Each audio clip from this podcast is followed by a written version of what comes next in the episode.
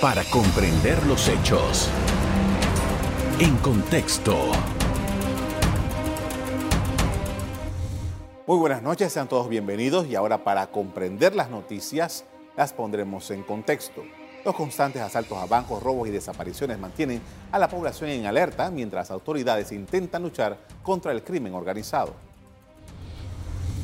Este año se han dado en Panamá tres asaltos a bancos, entre ellos el de la Caja de Ahorros, registrado en horas de la mañana en la sede ubicada en Plaza Galápago. A esto se suma la desaparición de la niña Aderlin Yerena Saldaña, de nueve años, desaparecida desde el pasado 13 de septiembre, cuando iba camino a la escuela. ¿Por qué son atractivos los robos a los bancos? ¿Cuáles son las causas de las desapariciones? En la siguiente entrevista, el análisis completo. Así es, vamos a analizar el tema de la seguridad. Me acompaña Jaime Abad, exdirector de la Policía Técnica Judicial, PTJ. Buenas noches.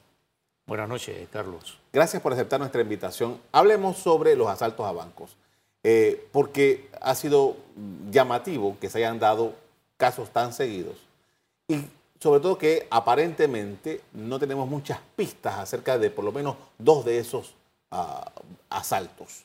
¿Qué, ¿Qué es lo que está pasando? ¿Cuál es la observación que usted hace sobre la situación de la seguridad y particularmente estos casos que siempre un asalto al banco es altamente llamativo y tiene un impacto en la opinión pública. La criminología como ciencia, cada vez que una modalidad de delito tiende a repetirse, típico caso de reincidencia, busca la génesis del mismo. Yo conversando con algunos compañeros de la antigua PTJ, llegamos a la conclusión de que hay una similitud, Somoza, entre la situación que vivió Panamá post-invasión y la que estamos viviendo post-pandemia. En aquella época, una vez desarticulada la Fuerza de Defensa, los americanos fueron el primer filtro para decidir quién o, de los que pertenecían a la Fuerza de Defensa pudieron integrarse a la nueva Policía Nacional, a la nueva Fuerza Pública. Pero aquellos elementos con antecedentes violentos o muy cercanos a los abusos de derechos humanos, no, les, no se les permitió la incorporación. Y en los años 91 y 92 esos elementos se asociaron con delincuentes comunes y formaron unas bandas asaltabancos que nos dieron tiempos difíciles. En mediados del 92, 93 se perpetró hasta los años 96, 97. Cuando nosotros veíamos los videos de esos asaltos bancarios, veíamos toda la dinámica, la logística de un operativo militar. Y por ahí fue donde empezamos entonces a desmembrar esas bandas, porque hicimos los seguimientos y las capturas, pues nos dimos cuenta de que habían elementos militares eh, con entrenamiento militar formando esas bandas. Hoy en día, o, retomando todavía ese, ese momento, la necesidad económica de quienes perdieron un trabajo producto de la invasión, y tenían un conocimiento profesional en artes militares, los llevó a delinquir. Hoy en día la pandemia ha dejado un alto índice de desempleo. No estoy justificando Somoza de que quienes están asaltando los bancos están haciéndolo porque nos tienen que comer. Lo que estoy es tratando, desde el punto de vista de la criminología, entender una de las posibles génesis de esta, este incremento de los asaltos bancarios y que a mi juicio, y ojalá me equivoque, van a continuar, es más, van a aumentar. Es mi pronóstico. Salvo que las autoridades busquen las causas primarias y tempranamente logremos como país neutralizarlos. Pero yo sí considero que se debe estudiar los perfiles de los propios empleados de los bancos, sobre todo los que tienen que ver con la seguridad, y no solamente la seguridad física de un humilde compañero ahí con una escopeta en la sino de la seguridad informática, de la seguridad cibernética. Porque estos tres asaltos que hemos visto, se nota, sin haber leído el expediente, que hay gato, hay ratón de casa, que posiblemente se dio la participación o la fuga de información desde adentro. No, no, no tenemos mucho detalle eh, me imagino que debe ser parte de la estrategia de la investigación, los seguimientos que se dan en este tipo de casos. Pero no tenemos muchos detalles acerca de, de, lo que se ha logrado en la investigación de estos casos. Pero eh, el momento, las, las situaciones, eh, el, el comportamiento de los delincuentes al huir. ¿No nos dan un patrón? Por supuesto, todo eso va formando los perfiles de seguimiento y es lo que va descartando las posibles hipótesis, si son de esta rama, son de aquella, si tienen el conocimiento, si tenían el contacto previo. Esa es la labor de la, de la autoridad. Y tal como tú lo dices, cuando uno está investigando maleante, tu mano izquierda no puede saber lo que hace la derecha. Así que los medios de comunicación muchas veces pues, no reciben la información porque eso entorpece la investigación y por ende también eso crea insatisfacción en la ciudadanía que quiere respuesta, pero las autoridades deben y tienen que realizar su trabajo a bajo perfil. Ahora, la persecución de los delitos, que es eh, eh, el trabajo fundamental aquí, en este caso del Ministerio Público. Eh, ¿cuál, ¿Cuáles serían, basado en su experiencia, cuáles serían los elementos a tomar en cuenta con una, una situación como esta de, asalto a bancos que se llevan una cantidad de dinero muy grande, pero que además ese dinero de los bancos es un dinero que debería ser muy conocido. nadie salta a una bóveda y ese dinero se debe saber cada billete cuál es. En los asaltos bancarios opera el mismo fenómeno que en el hurto domiciliario o en el hurto de accesorios de vehículos. Los ladrones se ponen golosos, créemelo. Y los que fueron por un banco tal vez no son el mismo grupo que van por el segundo pero es posible que ya vayan en el tercer caso, en el cuarto, porque no se encuentran satisfechos. El, ser humano, sobre todo cuando rompe la barrera moral de delinquir, cuando ya llega a esos estrados, la ambición crece. Y eso es un factor que los investigadores toman muy en cuenta para establecer entonces los perfiles de seguimiento. Toda vez que si en un barrio o en los estacionamiento del complejo hospitalario de la Transímica, una banda está robando vehículos o en un barrio se están eh, robando las mangueras, los tanques de gas, los patrones de desplazamiento, el tipo de objeto hurtado, eh, la violencia en las cosas, todo eso son factores que el verdadero investigador va armando y va a poder anticipar dónde es el posible futuro golpe pero lo más importante, Somoza, es que una vez se dé la captura de algún grupo de ellos, entonces tú presionando en los interrogatorios, en los acuerdos de pena, puedes eh, desmantelar al resto de la banda. Porque los asaltantes de banco, por lo general, casi siempre son dos grupos. Los cerebros, los planificadores, los que te recorren el banco, los que buscan el contacto, los que sobornan al funcionario, al empleado, y los que llegan, los matones, pistola en mano, a, realizar el asalto. Estamos hablando de tres casos. Si yo soy el titulador de, estoy en una, cerrando una plana en un periódico y yo digo, titulo, pónganle ahí, ola de asalto a bancos, ¿estoy en lo correcto? Tres casos para mí no es una ola de asalto. Yo recuerdo nuevamente a la ciudadanía con mucho respeto eh, la ola de asalto que tuvimos en los años 92, 93 e inicio del 94, nosotros promedio nos estaban asaltando dos bancos por mes. Eh, tuvimos, ahí fue donde surge el licenciado Valdo Fernández y yo viajamos a, Colombia y recorrimos algunos municipios en donde estaba la modalidad de los, de los policías motorizados. Y de vuelta a casa, pues implementamos esa, esa modalidad y así surgen los famosos lince. Porque cuando estos asaltantes se desplazan una vez cometen su fechoría, muchas veces cambian de carro, ya tienen toda una logística armada y por supuesto nuestras patrullas, inclusive las, las patrullas de la policía que están identificadas con sirena y todo, y los autos policiales de la PTJ, que son autos de civil, se quedaban en los embotellamientos de tráfico. Así que todo eso tuvimos que irlo diseñando para poder eh, parar lo que en ese momento sí fue una ola. Yo como ciudadano eh, le deseo la mejor suerte al señor ministro y su equipo y a todos los componentes de la fuerza pública para que no tengamos ahora post pandemia una segunda ola de asalto bancario. Ojalá que nuestras autoridades, y en eso debemos cooperar toda la ciudadanía, eh, cerremos fila. Para, pero yo, yo todavía no catalogaría tres asaltos como una ola. Con esto vamos a hacer una primera pausa para comerciales. Regreso, seguimos analizando la situación de seguridad en Panamá. Ya regresamos. En contexto.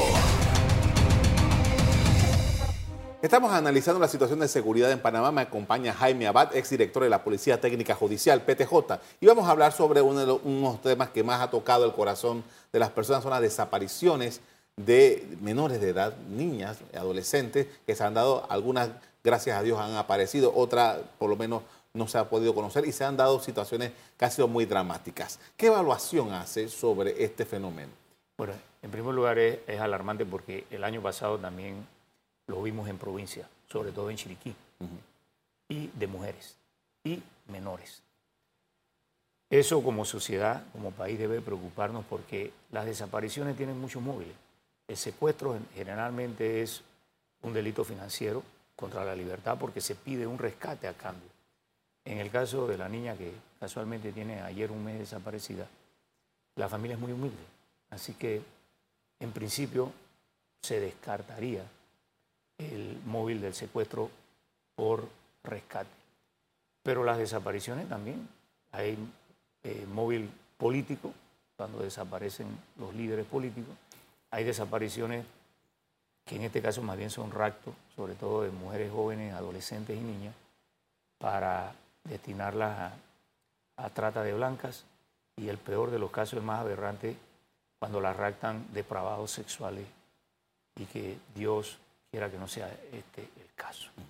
Todas estas modalidades, las autoridades, los investigadores, deben tenerla en su perfil de seguimiento, en sus causas probables.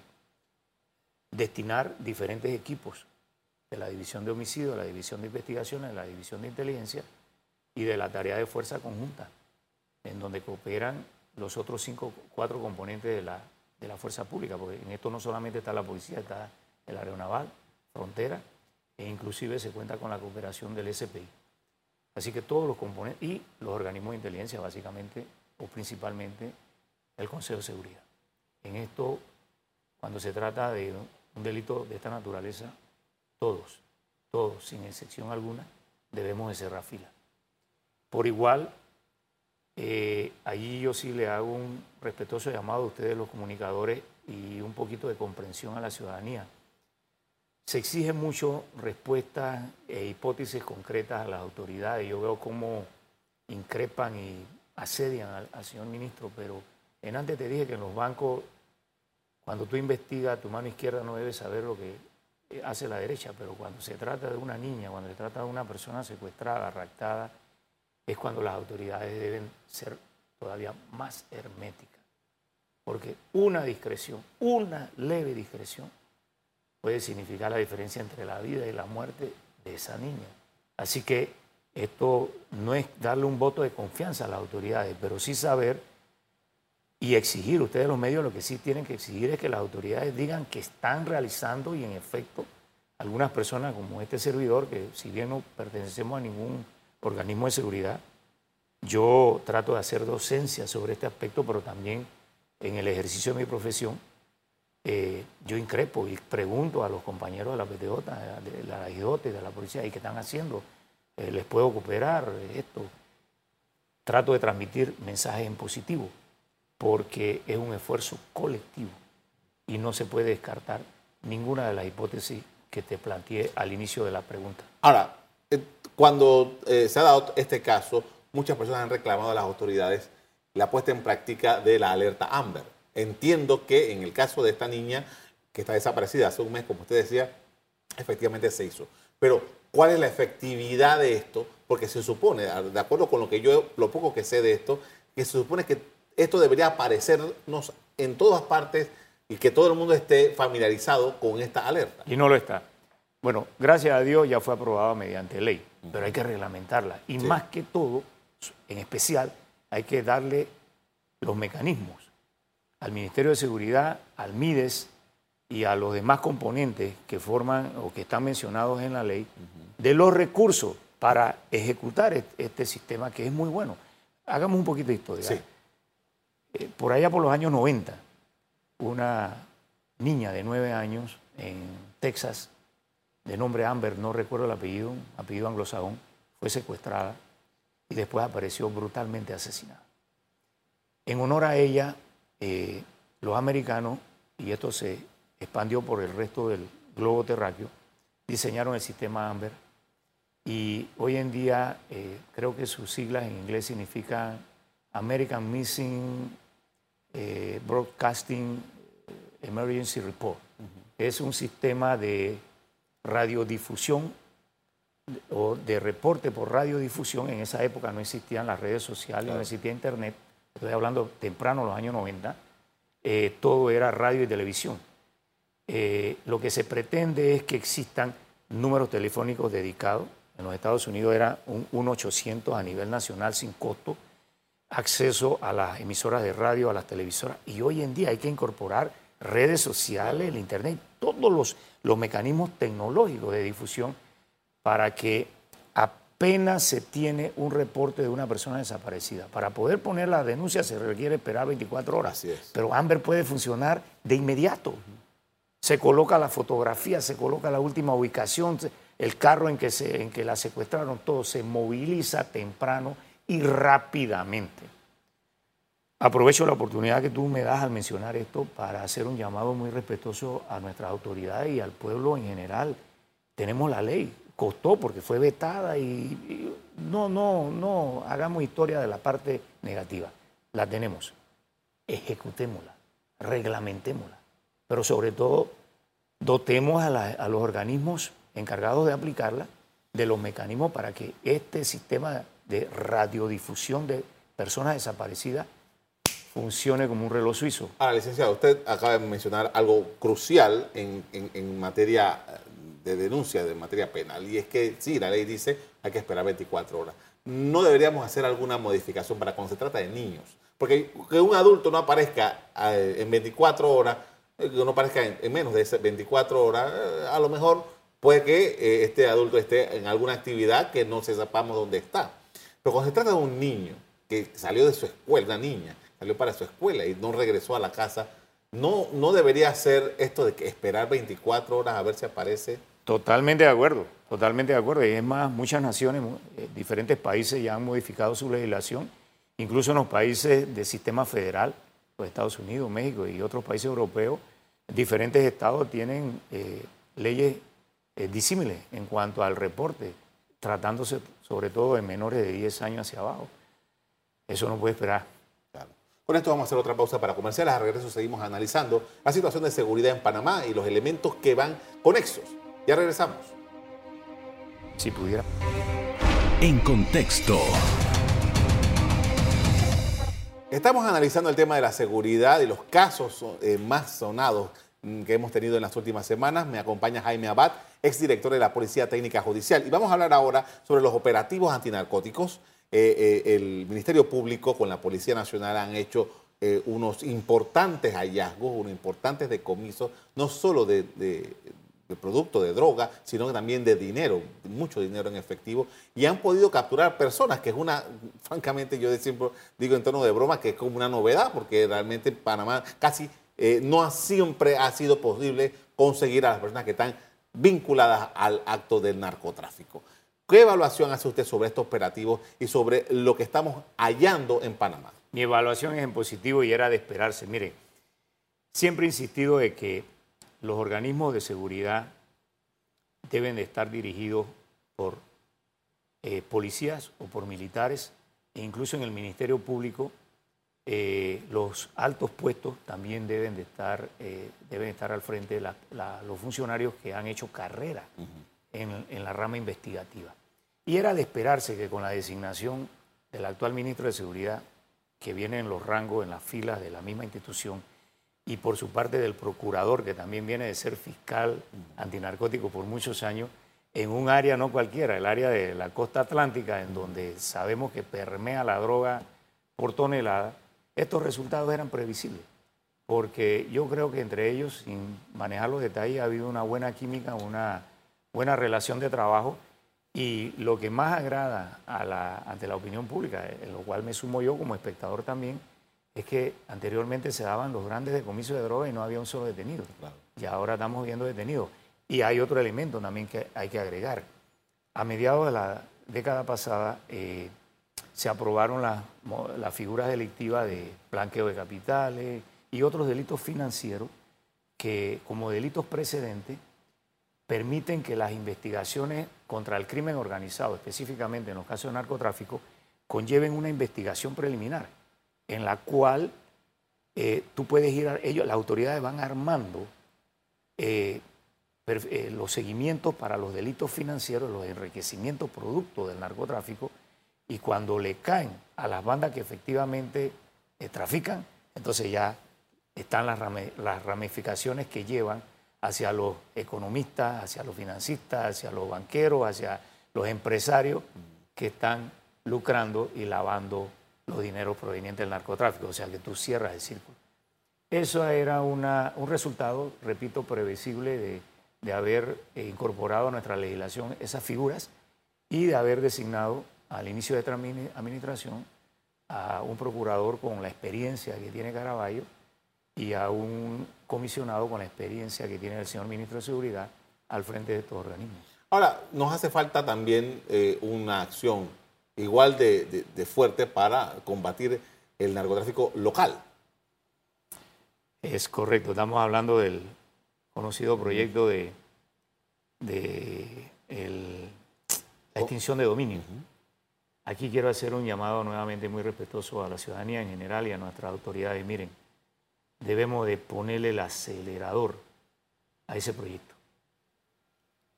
Voy a tratar de explicarlo a la ciudadanía en el lenguaje más panameño, más sencillo.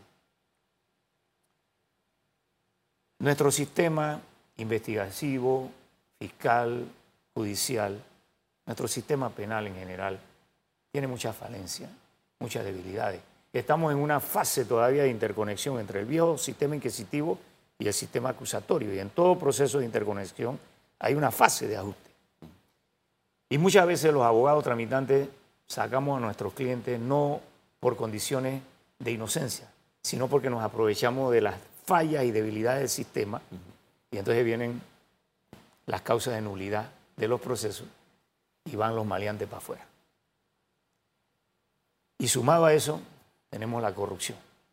Usted ve aquí a humildes panameños manejando Toyotita, todo talado y dos, tres, cuatro años después lo ve manejando un Lexus, con unas casas y, bueno, y este nuevo millonario, o sea, no la lotería de Miami.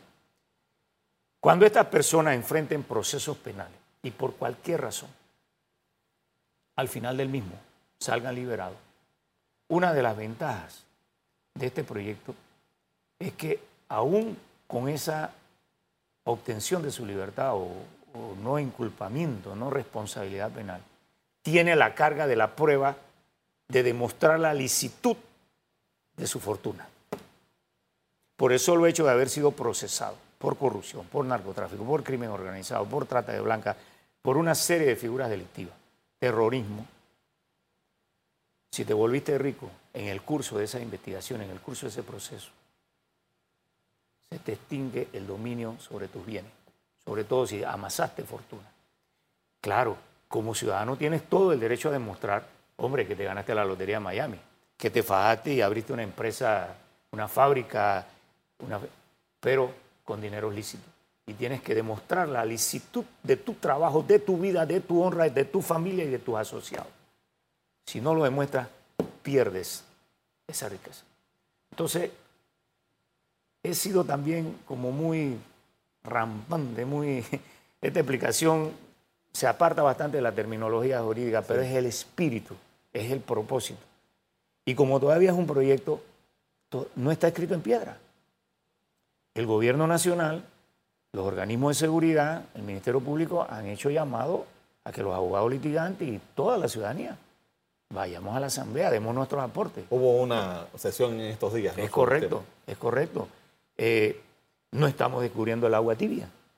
Hay países que ya nos llevan calle de distancia en esta materia, pero en lo personal a mí sí me indigna eh, muchas veces encontrarme con gente que, hombre, Somoza, yo no tengo las pruebas, no tengo las pruebas para decirle más de cuatro cosas en su casa, en su cara, pero sé que la procedencia de esa riqueza y la ostentación que tiene. Hay ah, quien dice que esto se puede usar políticamente. Por supuesto se puede usar. Por eso es que, que estamos en el término oportuno.